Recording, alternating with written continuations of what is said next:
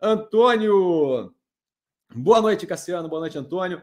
Qual a sua opinião sobre seleção de ações com base em fórmulas mágicas, como a, de, a do Green Black? Eu, eu, eu, acho que eu acho que é bem claro. Eu dei a risada, não consegui segurar a risada, só dar um gole de água. Hum. Eu acho que é bem claro para vocês que eu acho uma piada, ridículo, completamente um papelão, certo?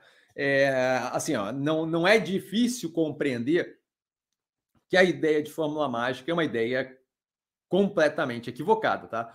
É, vamos lá, é, alguns pontos que mostram, não, não, não sei qual é a fórmula do Greenblatt, não vou procurar aqui, mas para dar uma ideia de quão fácil é provar que o negócio não faz sentido, tá?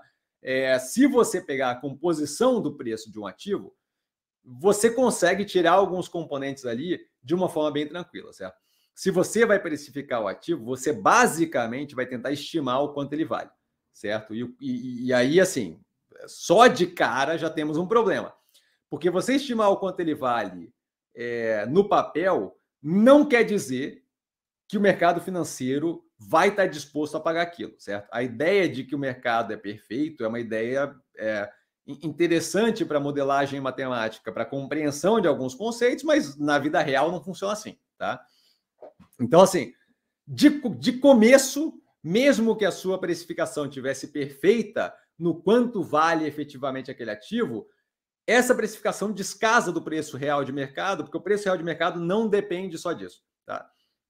Só para dar uma ideia, se eu tenho a precificação feita muito agressivamente correta do teu lado e o número está correto, supondo o absurdo de que o número da precificação está correto, se no mercado eu tenho é, um mundo onde eu tenho muitos apartamentos, eu começo a ter que dar desconto em apartamento para poder me livrar daquele estoque, ou as operações de construção civil vão falir, uma parte considerável do dinheiro que estaria no mercado financeiro vai fugir para bem de imóvel. Por quê? Porque é uma boa oportunidade de comprar imóvel, dado o excesso de estoque de imóvel, e aquele dinheiro vai simplesmente correr do mercado financeiro e ir para o imóvel.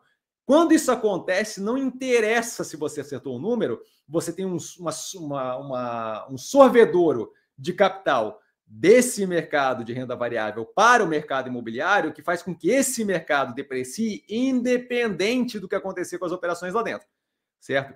Eu não, não, não me importa que a precificação está correta, se eu consigo um apartamento com 30% de desconto, eu vou chutar aquela precificação na hora e vou correr para aquele. Isso daí faz com que o preço caia. O que mostra o meu ponto inicial, que é o quê? O fato do número estar tá correto, essa mão aqui, o fato do número estar correto não quer dizer que aquilo ali vai ser representado no mercado. Isso daí já, já quebra de cara a capacidade de prever o preço que você consegue receber por aquele ativo, certo?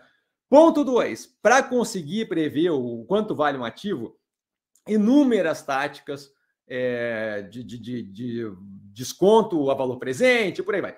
Todas elas, sem exceção, envolvem em algum momento uma premissa que é completamente absurda. Se tem um momento histórico que provou que é completamente absurdo, é esse que a gente está vivendo de 2019 até aqui. A ideia de que você ia fazer uma fórmula em dois, no final de 2019 e falar o quanto ia ser uh, os juros livres de risco para os próximos cinco anos, eu, eu acho que vocês conseguem concordar comigo. É uma ideia ridícula, certo? Você não vai conseguir adivinhar. Não precisaria nem de pandemia e guerra, nem nada, mas assim, convenhamos, você não vai conseguir adivinhar, certo? Aí, junto disso, você prevê a taxa de crescimento. A taxa de crescimento teria sido um chute tão errado, mas tão errado, que daria um número copiosamente fora da casinha, certo? Aí, no meio da pandemia, você vai fazer o quê? Você vai ajustar a sua fórmula. Aí você vai ajustar a fórmula com base numa doença que ninguém conhece ainda, que a gente não sabe se vai ter vacina, que, diga-se de passagem, foi em grande parte resolvida por uma vacina de mRNA, de RNA mensageiro, que é uma vacina que, pela primeira vez no mundo, eles conseguiram fazer funcionar, porque ela era muito sensível, ficar dentro de uma bolinha de gordura e ela dissolvia muito rapidamente, eles não conseguiam viabilizar aquilo ali. Então, assim, as tuas premissas estão todas baseadas em coisas que aconteceram pela primeira vez na história, certo? Então, assim, a ideia de que você consegue não só lidar com essa quantidade de volatilidade de acontecimento, mas consegue ainda por cima matematizar aquilo, é ridícula.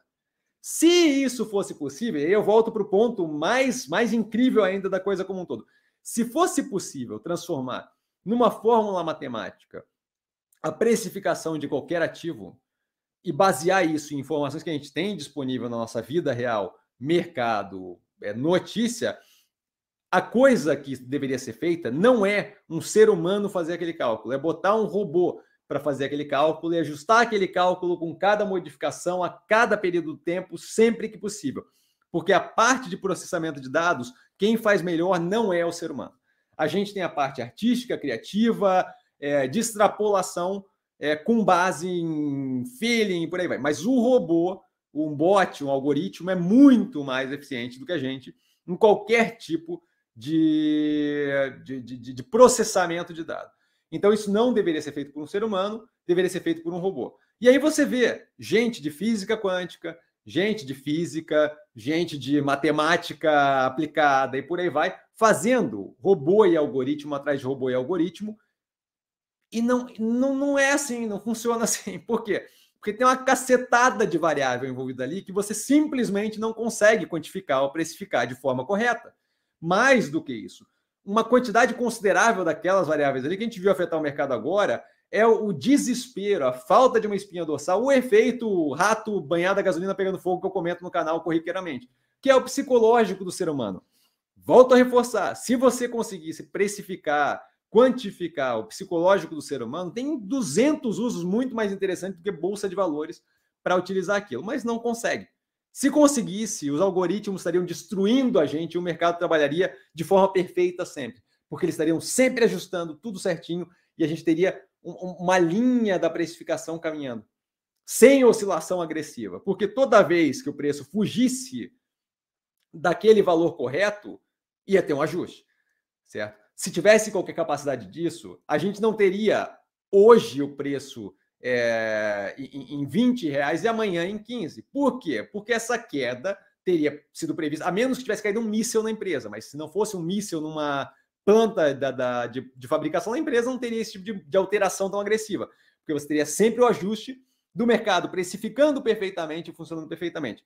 Ergo, qualquer tipo de fórmula mágica é uma ideia simplista de ver a realidade que, obviamente, não funciona. Se funcionasse, teríamos gente aplicando e não errando nunca, certo?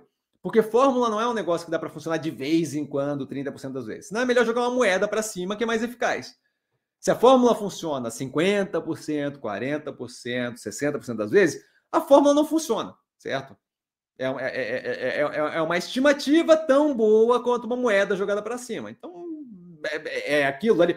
Mesma coisa vale para análise técnica. Ah, eu, pô, a análise técnica super funciona. Você acerta quanto? 50% das vezes? 60% das vezes é bom? Funciona? Porque se funciona e eu tenho como matematizar aquilo, o meu estímulo lógico é o quê? Eu alavanco tudo que eu posso, acerto uma vez e falo eu tô rico do dia para noite, mas a gente não vê isso acontecendo, certo? A gente não vê isso acontecendo porque, porque o risco é consideravelmente grande, porque aquilo ali é basicamente chute. Certo? Então, assim, essa é a resposta um pouco elaborada demais, talvez, sobre a questão de acreditar em fórmula mágica. Obrigado pela pergunta, Antônio.